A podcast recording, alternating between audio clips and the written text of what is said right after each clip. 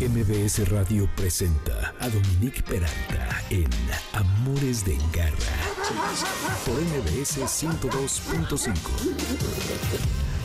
Pues lamento, lamento no dejar resto de la canción porque vaya que vale la pena, pero es Cool Cat, The Queen, Freddie Mercury acaba de cumplir años. Él nació el 5 de septiembre de 1946 en Tanzania, imagínense, y murió el 24 de noviembre de 1994. Y claro que la canción es de 1982. En realidad no se está refiriendo a un gato, que es el tema de este programa, sino a esta expresión en inglés de que eres un cool cat, o sea, una persona que tiene confianza en sí misma, que como, como no sé cómo lo padrotín, no sé, muy acá, pues sí, a lo mejor, ¿no? En esa actitud como de mucha confianza. Pero bueno, así es como iniciamos Amores de Garra. Espero que estén teniendo tránsitos fluidos por la ciudad porque vaya que el tránsito, que el tráfico ha aumentado. Hoy que es sábado 9 de septiembre, tenemos un súper programa para ustedes con Marisol da Casa que va a hablar acerca del lenguaje corporal de tu perro, algo muy importante que debemos todos de aprender para interpretar y sobre todo que creen, que anticipar problemas con actos de peleas y que sepamos lo que ellos realmente quieren y no lo que nosotros creemos. Entonces, esta es información valiosísima que deben de anotar. Y luego está también aquí ya en cabina Marilu Rosada, que va a hablar acerca de los retos de tener un refugio de animales y que además necesita, chicos, chicas, señores, señoritas, de nuestra ayuda con croquetas y bueno, con lo que ustedes quieran. Ya nos va a platicar acerca de su historia y para que hoy en día está como muy de moda, que no es que esté de moda, pero hay muchísima gente. Adiós, mi querido Víctor. Se despide Víctor, que debes de llevar como 48 horas aquí, ¿no? Más o menos. Eh, Víctor Luna, que está en los controles, pero se queda con nosotros Zavala, que es eh, aquí toda una institución en MBS. Y bueno, eh, les decía que vamos a hablar de estos temas y les voy nada más a decir que tenemos unos regalos. Un pase doble para mocedades, que es para el 8 de octubre a las 7 en el Auditorio Nacional, y para la obra de teatro Avistamiento de Ballenas, una obra que llevamos promocionando hace unas semanas, a las 8 de la noche en el Teatro la Capilla y esto, muy importante, tres pases dobles para Cinépolis, porque hay que ir al cine, es la mejor manera de vivir las películas. Y otra cosa que va a suceder en octubre, que es el multiverso. El multiverso es un evento musical de los más grandes del mundo. No se lo pueden perder este 14 de octubre en el Parque Bicentenario, que es un lugar increíble. Para que ustedes sean de los primeros en obtener sus pases, pues tienen que estar muy pendientes de, eh, de la difusión en EXA y en La Mejor y por aquí, por supuesto. Y si quieren saber quiénes son los primeros confirmados, vayan a las redes de estas estaciones y descúbranlo por ustedes mismos. Y para todas estas promociones, lo único que tienen que hacer es llamar al 5166-1025. Está aquí Moisés Salcedo, listísimo para contestar. Y al WhatsApp 552-213-1357. Cualquier comentario, Dominique Peralta en redes, en Twitter y Amores Garra y en Instagram y Facebook en Amores de Garra. El lunes el podcast en todas las repartidoras de contenido de audio donde ustedes escuchen sus podcasts. Ahí nos van a encontrar este y todos nuestros programas. Radar de Garra. Les decía que el lenguaje corporal es algo muy importante, no solo en los perros, en los gatos. Ya hemos hablado acerca de gatos.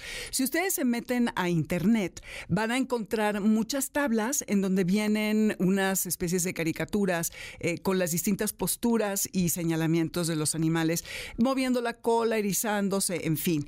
Pues todos estos métodos de comunicación lo que transmiten son emociones e intenciones por parte de nuestros animales. En este caso, hoy vamos hablar de los perros. Y es muy distinto el cómo se manejan los perros y los gatos a lo que hacemos nosotros como humanos. Mucha de la comunicación canina consiste en ladridos, en chillidos, en gruñidos también. Así que es muy importante conocer las eh, señales corporales, además de los sonidos que ellos hacen.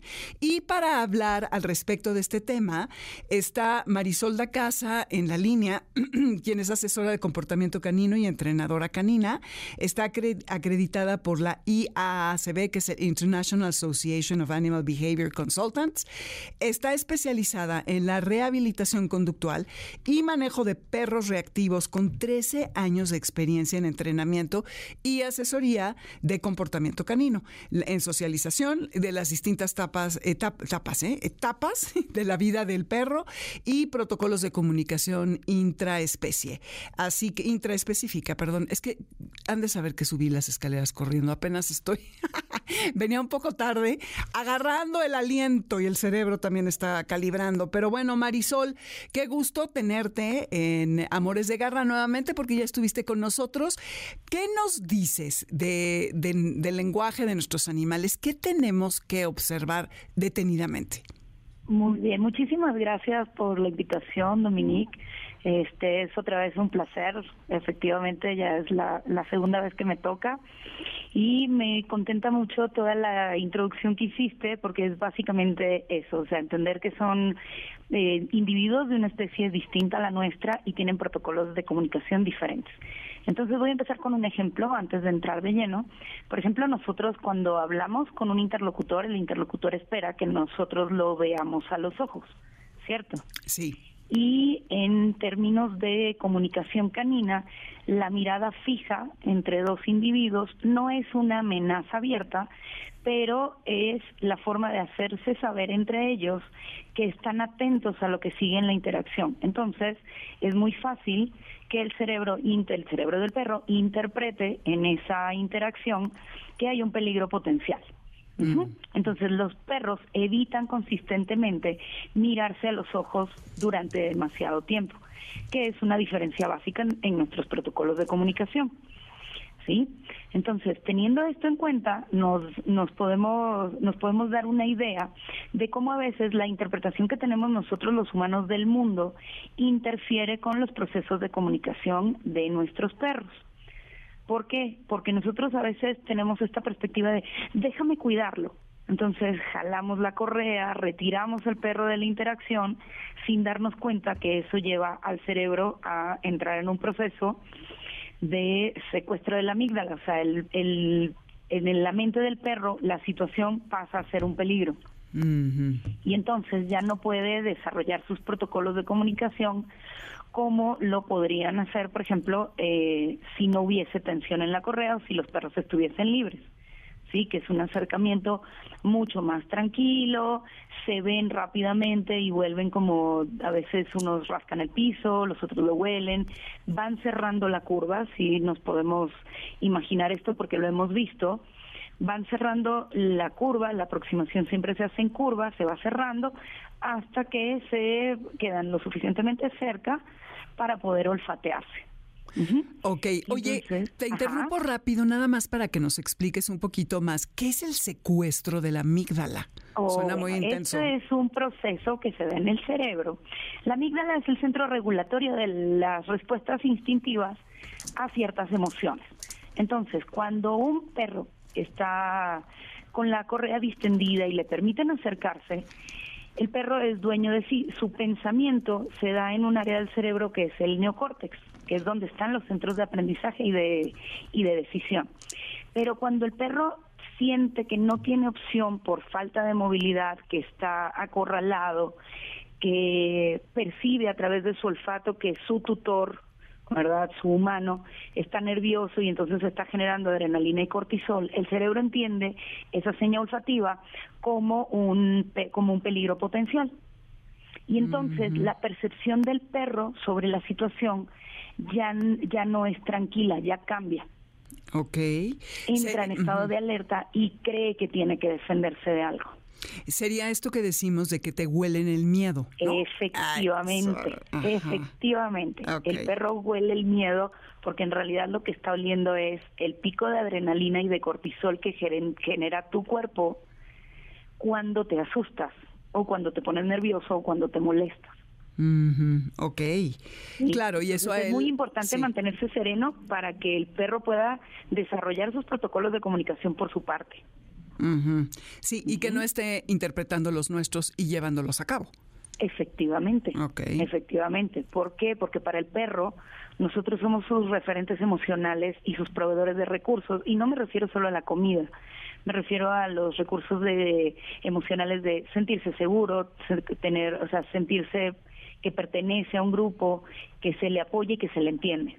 Entonces, cuando nosotros nos asustamos, el perro cree que tiene que defendernos. Es un es un atavismo evolutivo que trae desde desde que los lobos se convirtieron en protoperros y luego en lobos en perros primigenios y luego en perros como los conocemos ahora. Ok, ok, órale. Sí, está cañón. Ok, sí, perdón, perdón por la interrupción, pero es que creo que es importante y es algo que es eh, interesante tener claro, porque pues no es que te huele el miedo, es que huelen las hormonas que participan dentro de esta emoción y eso es lo que detona estos eh, comportamientos. Exacto, porque eso es por parte del humano, pero también pasa por parte del perro. Entonces, un perro al que no se le permite socializar, mm. Es un perro que va a tener miedo porque no conoce el final de esa interacción.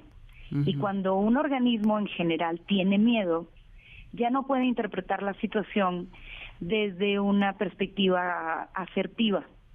Entonces, primero que nada, permitir la socialización. Y esto, ojo, no quiere decir inundación, no es que tienes un cachorro de un mes y medio, dos meses y te lo vas a llevar a un parque para perros y se lo vas a presentar a todos los perros y, van a, y vas a dejar que lleguen a tu cachorro, ¿verdad? Así siete, ocho, inundándolo, porque entonces se va a crear el efecto contrario.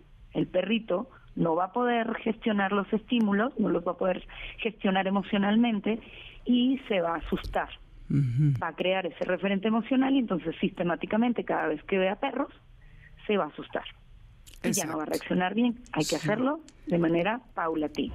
Claro, gradual, sí, no querer que es un bebé y ya le vas a, introducir al pastor alemán, al malinois, al bernés de la montaña. Porque además es una cosa de sentido común. Tú no te llevas a tu bebé de cuatro meses a un concierto. No. y si lo vas a llevar, entonces le vas a poner unos audífonos, o sea, unos, unos protectores de oídos, ¿verdad? Lo vas a contener, lo vas a tener cerca de ti para que no se sienta abrumado por todas las situaciones. Claro, claro. Y es igual con los, con los cachorros.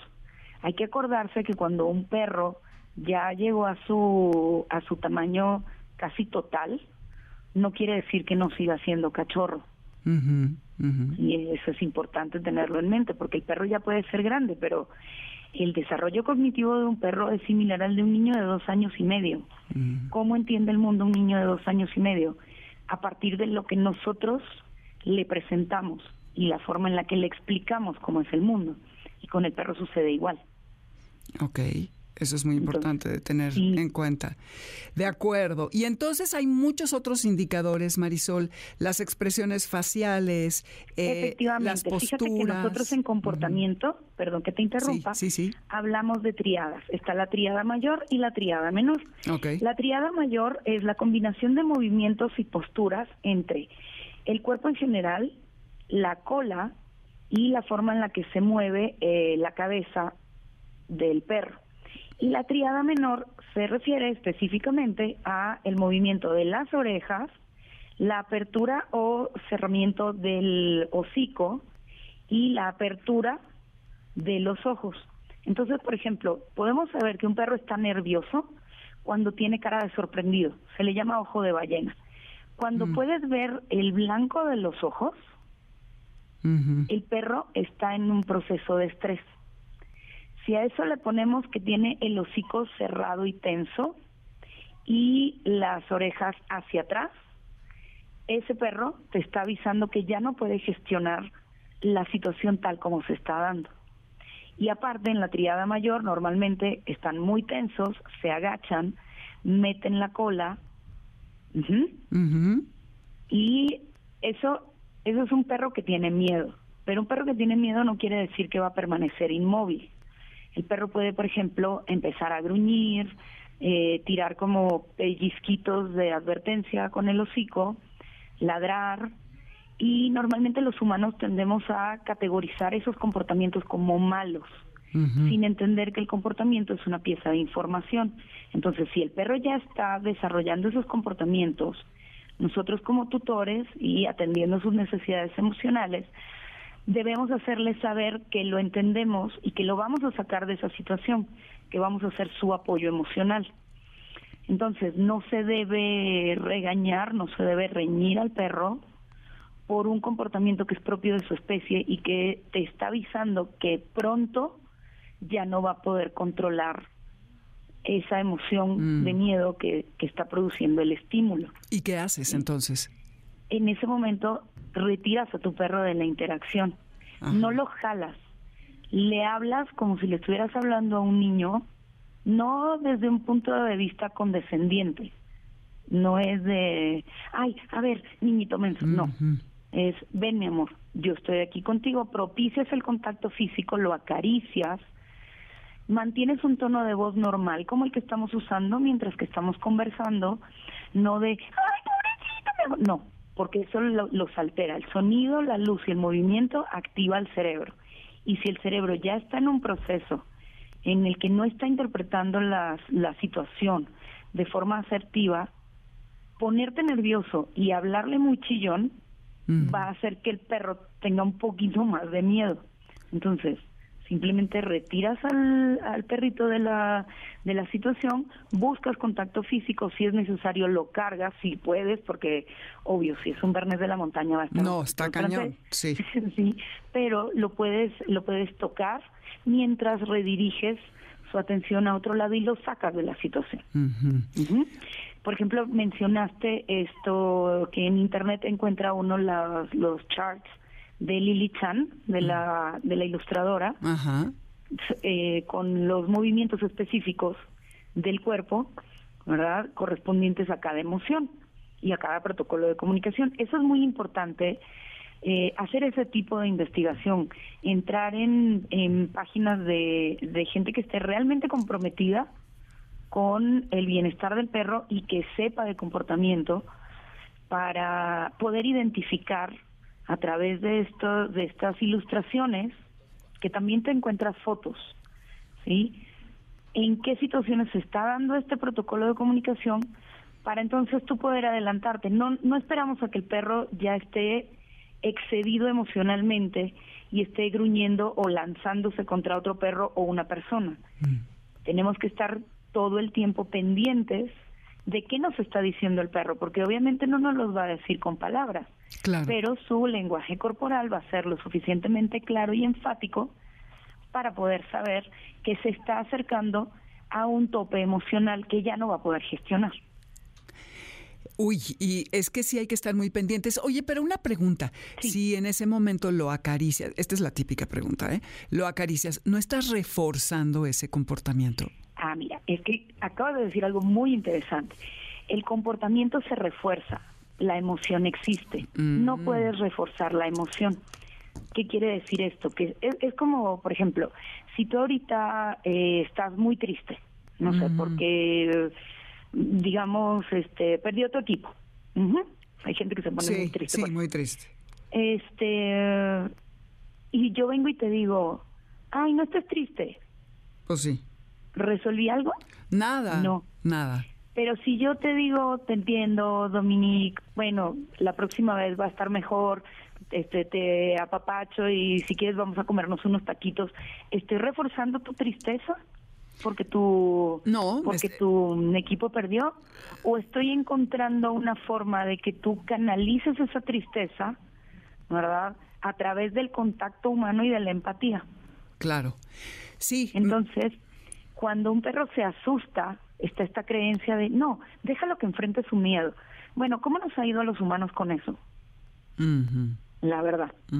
Porque nosotros cuando tenemos miedo, cuando estamos angustiados, cuando estamos enojados, realmente lo que necesitamos es una perspectiva empática de acercamiento para poder volver a estabilizar ese estado emocional y entender la situación desde un punto de vista, digamos, como más calmado, ¿sí? Una mm. perspectiva más asertiva.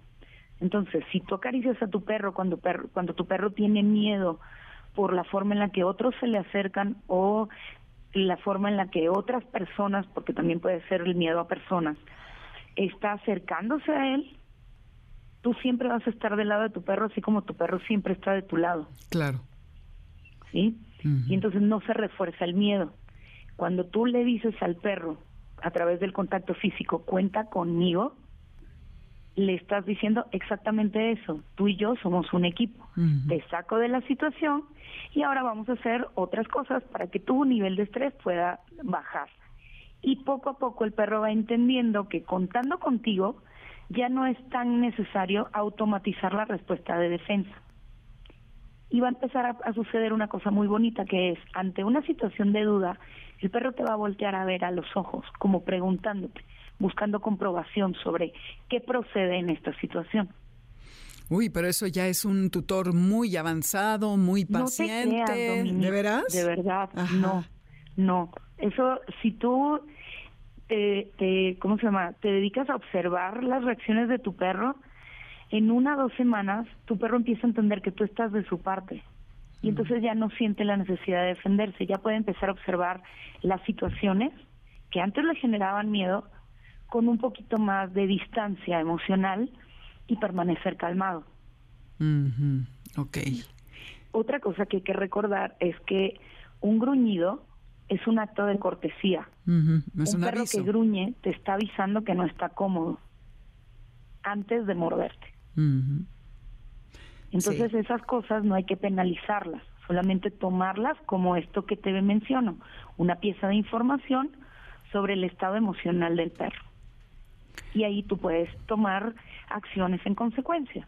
No lo, no lo regañas, lo asistes. Ya. sí, en vez de ya, cállate, cállate, no. Pues no. Claro, porque además pasa una cosa, y la gente no lo sabe, pero el comportamiento, que es lo que sí se puede reforzar, se refuerza con cualquier tipo de atención, buena o mala. O sea, en términos de, ah, bueno, yo perro, quiero que me atiendas, entonces me gustaría que me apapacharas. Pero si solamente me dices, fulano, bájate, cállate, pues también es atención y el comportamiento se va a reforzar. Entonces no digo que hay que ignorar al perro, pero hay que saber cuándo no atender un comportamiento para que no se repita y presentar una opción. Entonces, si el perro está gruñendo, ¿cuál es la opción? En vez de decirle, no, no gruñas, vente y jalonearlo, la opción es, lo tocas, le hablas de manera calmada, vente mi amor, vamos a hacer otra cosa, mientras vas caminando puedes ir dándole premiecitos y reforzando la, digamos, la buena respuesta de atención hacia ti con esos premios y muy bien, ¿quién es un perrito lindo? y mientras tanto vas normalizando la situación para el perro, o sea, su cerebro empieza a interpretar que la situación no es tan grave porque te tiene a ti y está ahí. Y es mucho mejor comerse un premisito y seguirte y ponerte atención y recibir mimos y cariños que interactuar, o sea, engancharse en la interacción de manera violenta. Claro. Ok. Así se hace. Se hace siempre con opciones. Eso está muy bien. Me encantó lo de la triada mayor y la triada menor, que sí tenemos que, estar muy pendientes. La mayor, cuerpo en general, la cola y cabeza, y la menor, orejas, el hocico y los ojos, qué tan abiertos o cerrados están. Y hay que poner mucha atención a los ojos, porque a veces los perros están moviendo la cola, pero no quiere decir que están contentos. Depende de todas las demás señales, pero los ojos sí son muy expresivos. Si la mirada es fija, la posición es como levantada del pecho, en tensión, casi inmovilización y los ojos muy abiertos, aunque el perro esté moviendo la cola no quiere decir que está contento y lo que viene no quiere decir que va a ser juego o una interacción exitosa forzosamente. La cola la mueven por, diferente, por excitación, no necesariamente. Por nervios, Exacto. sí por felicidad o por nervios, tal. ¿Cómo distingues? perdón que te interrumpa. En mi página tengo un artículo sobre según la, la cola se la dé hacia la derecha o hacia la izquierda, el perro está mostrando eh, agrado o preocupación por la interacción. Ok, em, creo que nos va a faltar tiempo porque ya casi se nos termina y a lo mejor tenemos que hacer una parte 2, Marisol. ¿Cómo ves? Yo encantadísima. Sí, ok, bueno, la vamos a programar, pero eh, dinos cuando te está gruñendo el perro y además te está enseñando los dientes, ahí ya cámara, ¿no? O sea, retira. Sí, ahí ya, ahí ya no está pudiendo gestionar bien. Entonces, el, es el deber del tutor sacar al perro de la situación y evitar un conflicto, porque bueno, también se, se pueden devenir problemas legales, ¿sabes? Tener que hacerse cargo de, de ¿cómo se llama? De... Um, mordidas médicos, todo. exacto y también hay un deber ético que siempre debemos recordar que es la forma en la que yo trato a mi perro inadvertidamente puede estar dándole información a otras personas sobre cómo tener una relación exitosa con el perro por eso no lo regañamos, por eso lo sacamos de la situación. Entonces, si ya está gruñendo, ¿verdad? Inmediatamente se le, se le saca de la situación, ¿sí? Te volteas y te vas. Sí, si no te esperas, ni quieras que la otra persona se cruce la calle, hazlo tú. Eh, no, podemos contar con el sentido común de los demás. No, no. Porque el mío es diferente al de otras personas. No es ni bueno ni malo, solo es diferente. De acuerdo, ok. Muy bien. Oye, pues Marisol da Casa, danos tus redes, eh, a dónde la gente te puede consultar. Y estaría padre a lo mejor que me mandes, que nos mandes la liga de, tu artículo para que la podamos subir. Y que la gente. Sí. Y ya nos ponemos de acuerdo a ver si la próxima semana hacemos la segunda parte o ya vemos cuándo. Entonces, ¿a dónde te encontramos? Ok, en Facebook me encuentran como iCampetMX, todo junto, sea, y latina, C de casa, A de árbol, N de niño, Pet MX. Y en Instagram me encuentran como soy solcita, guion bajo, AND, guion bajo, ICAN. Perfecto. Muy bien, pues ya, ya escucharon, Garra Escuchas, eh, tendremos la parte 2, ya les avisamos cuándo, ojalá hayan tomado notas, si no, ya saben que a partir del lunes, por ahí de las 11, se suben los podcasts. Muchas gracias, Marisol. Nosotros, que estés muy bien, nos vamos a ir a un corte y vamos a volver con Marilu Rosada para hablar acerca de los retos de los refugios de, de animales, que son muchos y muy complejos, y más en la situación de Marisol, pero sobre todo ver cómo la podemos ayudar. Están ustedes en el 102.5 FM, esto es Amores de Garra y volveremos pronto porque tenemos además la visita de una de las integrantes de la manada que nos tiene muy abandonados. La seguimos este, aquí inventando todos los sábados, pero pues ya, ya, si no vienes, ya no te vamos a mencionar, ¿eh, Escuincla? Se trata de Cristina Adriana Pineda, porque mira, Moisés Salcedo siempre está aquí al tiro y Karen eh, eh, siempre está eh, viendo a ver qué Ah, vía WhatsApp organizando exactamente, viendo quién viene y demás. Pero bueno, basta de quejas. Estos Amores de Garra están en el 102.5 FM. Vayan por una pelota, aviéntensela a su perrito gatito, que nosotros volvemos con más. ¡Hey, quieto! Quédate con nosotros. En un momento regresamos. Estás escuchando Amores de Garra en MBS 102.5.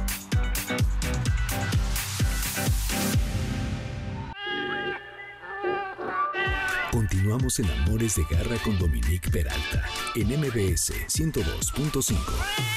¿Sabes dónde está tu gato? Regresamos. MBS 102.5.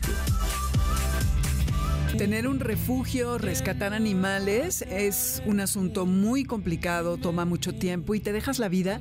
Y en realidad la gente muchas veces, y fíjense que hay muchísimas mujeres rescatistas, tachan a las mujeres rescatistas de locas. Todo mundo. Mucha gente, ¿verdad? Zavala dice que sí, Moisés también y, la, y Cristina la mala. La, ah, pues sí, la loca de los gatos, la loca de los perros.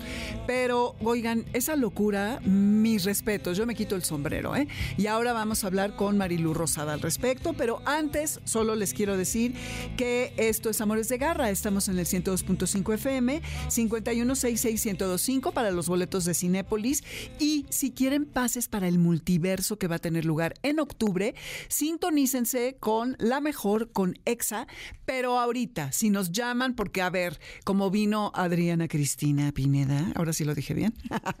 Entonces, vamos a regalarles, ¿cuántos? Dos dobles, dos pases dobles para el multiverso. Es un evento para quien no sepa de conciertos de muchísima gente que no les podemos decir, pero porque ustedes tienen que ir a verlo en las redes de EXA y de la mejor. Y en redes, Dominique Peralti, Amores Garra, Instagram y Facebook, Amores de Garra. El lunes va a estar el podcast.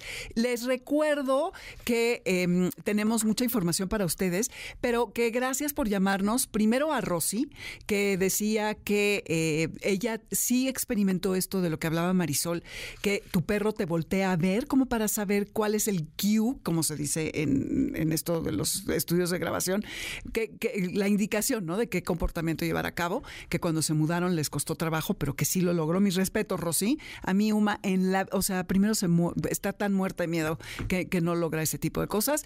Y también nos llamó Georgina para decirnos que le detectaron glaucoma eh, que tiene 69 años y ya no se va a poder hacer cargo de sus gatitos. Tiene tres gatitos y eh, lo que te sugerimos, Georgina, es que alguien de tu familia, tus amigos, te ayuden a hacer un anuncio de estos digitales, que es muy fácil hoy en día con muchas aplicaciones, en donde pongas una foto muy linda de los tres, los nombres, edad, si están esterilizados, todo esto, y que a partir de eso lo circules en tus redes y envíanoslo para que nosotros lo subamos también, ¿ok? Porque pues está desbordada la ciudad, el país, el planeta de animales y justo ahorita vamos a hablar con Marilu Rosada al respecto. Manada de garra. Amigos, les cuento que además la Semana del Seguro llegó a Liverpool. Aprovecha y protege a tu mascota ante accidentes y enfermedades. Obtén beneficios como gastos médicos, vacunas, estética y más. ¿Qué tal? Esto está buenísimo. Contrata hasta 13 meses sin intereses y hasta 10% de bonificación en segurosmascotasliverpool.com.mx. O del 4 al 11 de septiembre vas a tener todos estos, eh, estas, estos beneficios beneficios y consulten también las restricciones. Muy bien, pues entonces ya vieron, eh, no es muy común en México, fíjense que la gente no tiene seguros, es algo muy común en Estados Unidos y aquí hay muchas compañías, ¿eh? ni crean que no, hay muchas compañías.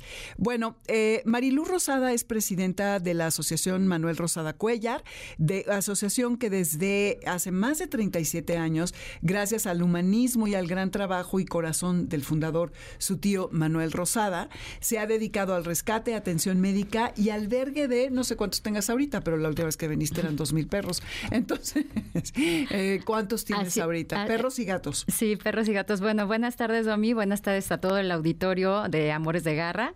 Y pues efectivamente tenemos todavía, por desgracia, para los animalitos que, que siguen abandonando, mm. tenemos un poquito más de dos mil perros y casi 80 gatos. Este es, es muy triste porque justamente me dicen, oye, ¿por qué sigues teniendo tantos animales? porque todos los días nos siguen dejando perros y gatos en la entrada del albergue, abandonados, pasan en la noche, los dejan amarrados o los dejan en cajas afuera en la entrada. Este, A veces los gente muy cruel pasa y los avienta de la ventana del coche y se van, porque saben que desde hace muchos años hacemos esta labor que inició mi tío, como bien comentas.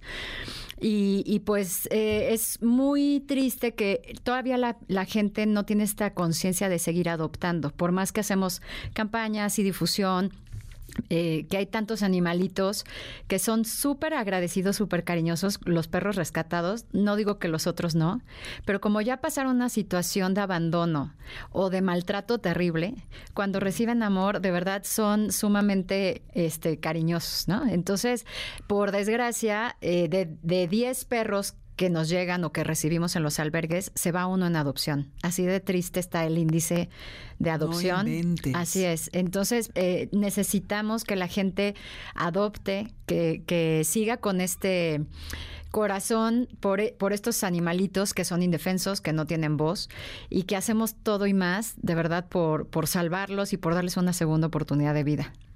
Pero ese trabajo que haces, eh, Marilu, es muy complejo porque los refugios tienen muchos retos. Entre ellos, conseguir la comida. Esto, lidiar con que todos los días te van a dejar perritos, y no solo a los albergues y a los refugios, sino que también a las veterinarias y los lugares, las estéticas. Mucha gente dice, ay, bueno, y sabes qué, hasta en los parques. Entonces, no podemos seguir así eh, pensando que podemos tener un animal si no lo podemos tener. Y segundo, pues tenemos que poner manos a la obra. ¿Cómo, eh, cómo, cómo le haces tú para conseguir el alimento para dos mil perros y 80 gatos? Mira, Domi, es, eh, es algo muy complicado porque efectivamente son muchísimas bocas que alimentar créeme que me muevo, no paro ni un segundo todo el día y toda la noche estoy buscando apoyo para, para darles de comer, para atenderlos, porque mi tío empezó esta labor y, pues dejó todo, todo esto para ellos, ¿no? Este, seguimos en un proceso legal defendiendo lo que mi tío le dejó por herencia a estos peludos, a estos animales, pero bueno, tú sabes que siempre hay gente abusiva y, y pues están robando el dinero de que mi tío le dejó a los animales, ¿no? Entonces, afortunadamente hay gente muy buena, de gran corazón, que quiere a los animales y nos apoyan desde un costalito, nos dicen, oye, me da pena, pero solo tengo costal, no importa, todo suma, pero todo esto es de todos los días. Entonces, busco apoyos por todos lados, este, he ido a tocar 10 mil puertas y, pues necesitamos el, apoyo y la ayuda de, toda la población, porque no solo es el alimento, Domi. Efectivamente, para mí es lo más, este, ¿cómo te diré? lo más grave, que los perros no tengan comida. Entonces, lo primero que hago es la comida de mis perritos y después vamos viendo, digo, mantenimiento de los albergues que necesitamos este, igual. Limpieza, vacunas. Pero sobre todo el alimento y luego medicamentos, efectivamente. Porque la labor que hacemos, que es sumamente ordenada, eh, de verdad tengo un protocolo muy, muy cuidado al recibir a todos los perritos o los dejan afuera. Lo que primero que hacemos es que los ingresamos y los esterilizamos. Porque si no, tú sabes mm. que precisamente por eso hay tantos animales en la calle, tantos animales abandonados y tantos maltratados. Entonces, si no esterilizamos, ese es el, el, el punto medular, ¿no? Y inmediatamente si el perro o gatito está lastimado, está atropellado, nos llegan en unas condiciones, terribles. A mí la verdad no me gusta subir eh, imágenes en mis redes de los perros cuando están graves, pero si los vieran, eh, digo, este, me volvería así famosísima por las imágenes tan grotescas de cómo llegan. Terrible y hacemos todo por este pues por atenderlos, por operarlos, por volverlos a rehabilitar, que estén bien y después entran a una cuarentena porque el perrito gato no puede tener ninguna enfermedad contagiosa, porque si no se nos hace una pandemia en, los, eh, en, los, albergues, porque tenemos tres albergues.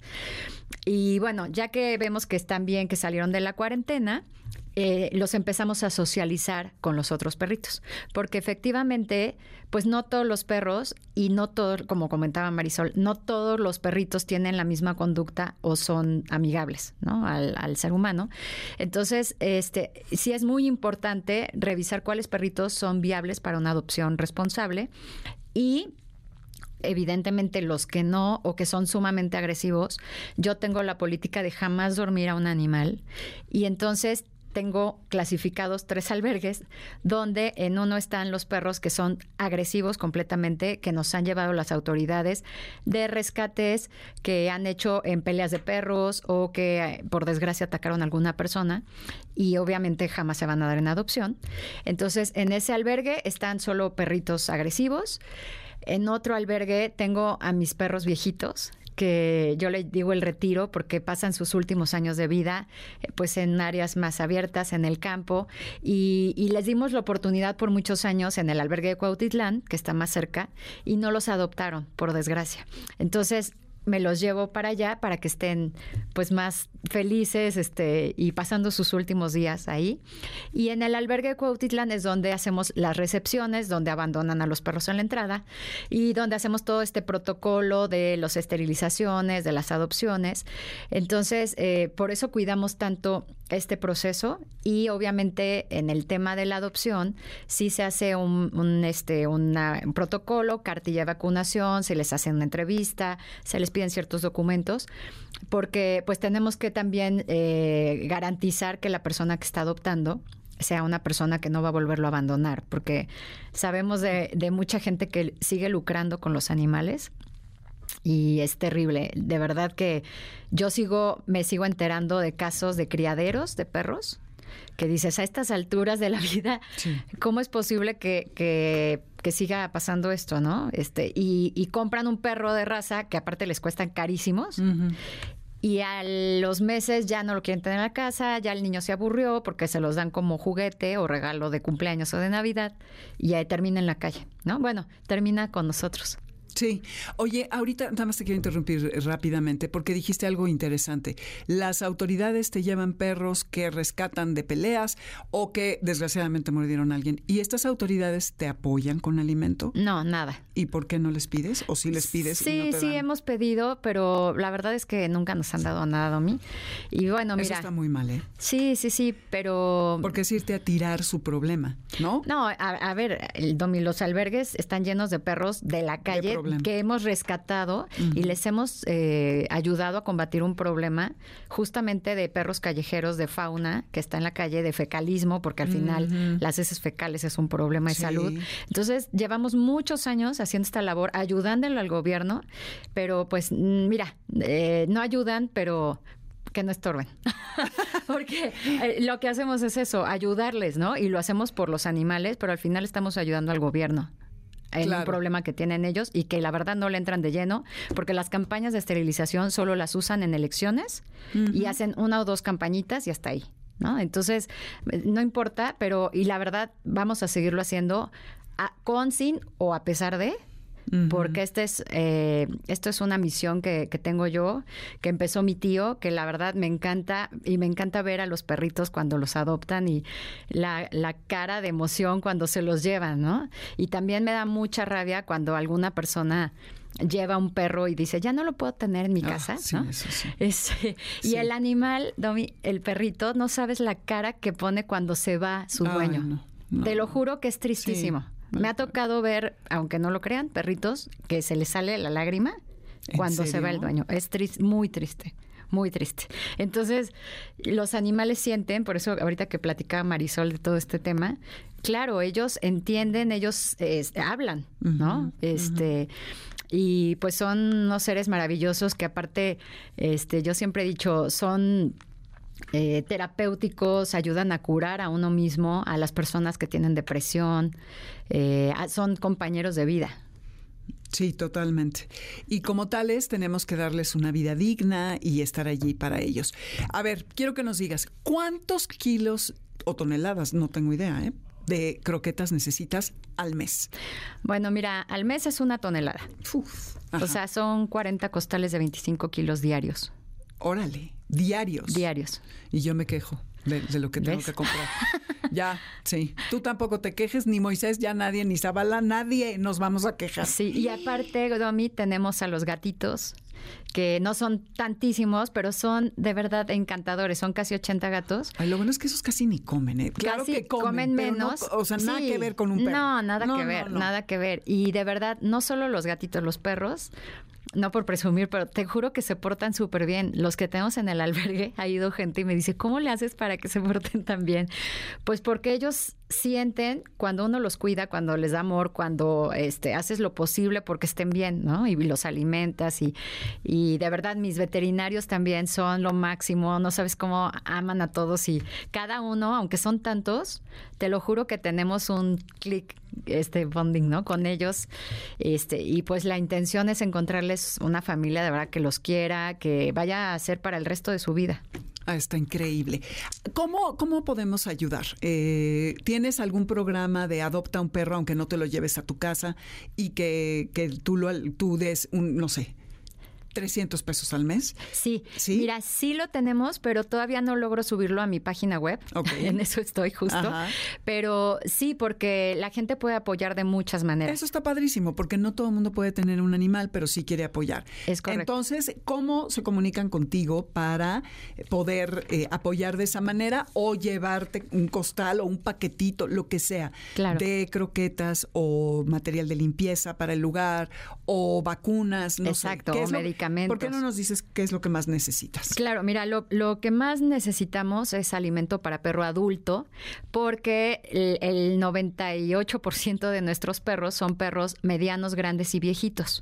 Entonces, eh, si nos pueden donar en especie croquetas de perro adulto, es lo que más necesitamos, pero también nos sirve material de vacunación, esterilización, gasas, este, material de limpieza. En realidad son muchas necesidades, pero lo primordial es el alimento de los perros. Y bueno, de los gatitos también pueden donar, pero eso es más fácil conseguirlo. Eh, pueden hacer este una, una cita al 55 21 21 22 30 y tenemos un WhatsApp que es 59 71 22 7706. Ahí también se pueden comunicar con nosotros. Tenemos una página web que es Fundación Rosada con Z, punto org. Y eh, tenemos Facebook, Instagram, así Fundación Manuel Rosada Cuellar. Ahí nos encuentran. Entonces, todo lo que quieran donar, pueden hacerlo por medio del teléfono o pueden hacer un depósito en PayPal, Ah, eh, que también está paypal.me diagonal F Manuel Rosada. Tenemos cuenta en Scotiabank y en Oxo. Entonces, en la página pueden encontrar los datos y si no nos pueden hablar. Pero ¿Nos repites la página otra vez? sí, claro, fundacionrosada.org. Punto .org. Ajá. A ver, Selene Brown en Instagram me está preguntando que si puede ayudar dando su tiempo. Sí, claro. ¿Sí? Sí, fíjate que hemos tenido algunos voluntarios, eh, no tenemos tantos que nos encantaría, Ajá. pero sí, por supuesto, puede ponerse de acuerdo con nosotros en los números que di y nos, nos ayudan mucho porque necesitamos, por ejemplo, manos para que nos ayuden a bañar a los perritos, a cortarles el pelo, a cortarles las uñas. Tienen que ser mayores de edad, eso es muy importante, porque también sí somos muy cuidadosos porque los perros también de repente si ven gente extraña o que eh, tiene cuidamos mucho a nuestros per- a nuestros peludos. Sí. Entonces pueden apoyar de esa manera. En especie, como te decía, pueden hacer algún depósito para nosotros poder comprar el alimento y también el medicamento, material de limpieza, este, pero sí es, es muy valioso. Todo lo que puedan aportar nos ayuda muchísimo. Ok, pues ya escucharon. Le pedí ayer a Marilu que me mandara foto de tres animalitos. Ya contestó Selene que gracias. Gracias. Te voy a pasar una foto Sí, de su gracias, cuenta Selene. para que se pongan en contacto. Gracias, Selene. Gracias a todos los que llamaron. Y ayer me pasó la foto de y la información de tres perros que al rato vamos a subir a las redes en Instagram, en, en Twitter, para que pues echemos a andar esta cadena. Necesitamos una tonelada de alimento para el refugio Manuel Rosada Cuellar. Sí. Y ya vieron que hay muchas maneras. Y no se tienen que llevar a los animales a su casa. Es más, con 100 pesos. Piensen, van a comprarse un café, les cuesta carísimo. Carísimo. Eh, piensen, eh, hoy no me voy, hoy. Hoy no me voy a comer este, o tomar este café y voy a dar 100 pesos al mes, 200, los que ustedes quieran. Pero ayudemos porque son muchísimos perros y, y afortunadamente está siendo una labor impecable. Marilu, gracias por venir. Gracias a ti, Domi. Gracias a todos por sus orejas, garra escuchas, nos escuchamos el siguiente sábado. En Spotify está la lista bajo mi nombre, buscan la de Amores de Garra. Y en nombre de la manada que hoy está medio completa, tenemos eh, las ganas de mandarles abrazos a Alberto Aldama, Felipe Rico, Karen Pérez, Moisés Salcedo, Adriana Pineda y Víctor Luna que se fue, pero está aquí Zavala, que es nuestra gran institución. Nos escuchamos el martes con Jessy Enexa. El viernes se repite este programa a las 10 de la noche y el podcast, pues cuando ustedes quieran. Y quédense porque viene Líneas Sonoras con Carlos Carranza. Y lo que escuchamos es Wilco, I Might. Ahí se ven, yo soy Dominique Peralta. Gracias por estar. Adiós. MBS Radio presentó Amores de Garra con Dominique Peralta. Te esperamos el siguiente sábado a las 2 de la tarde por MBS 102.5.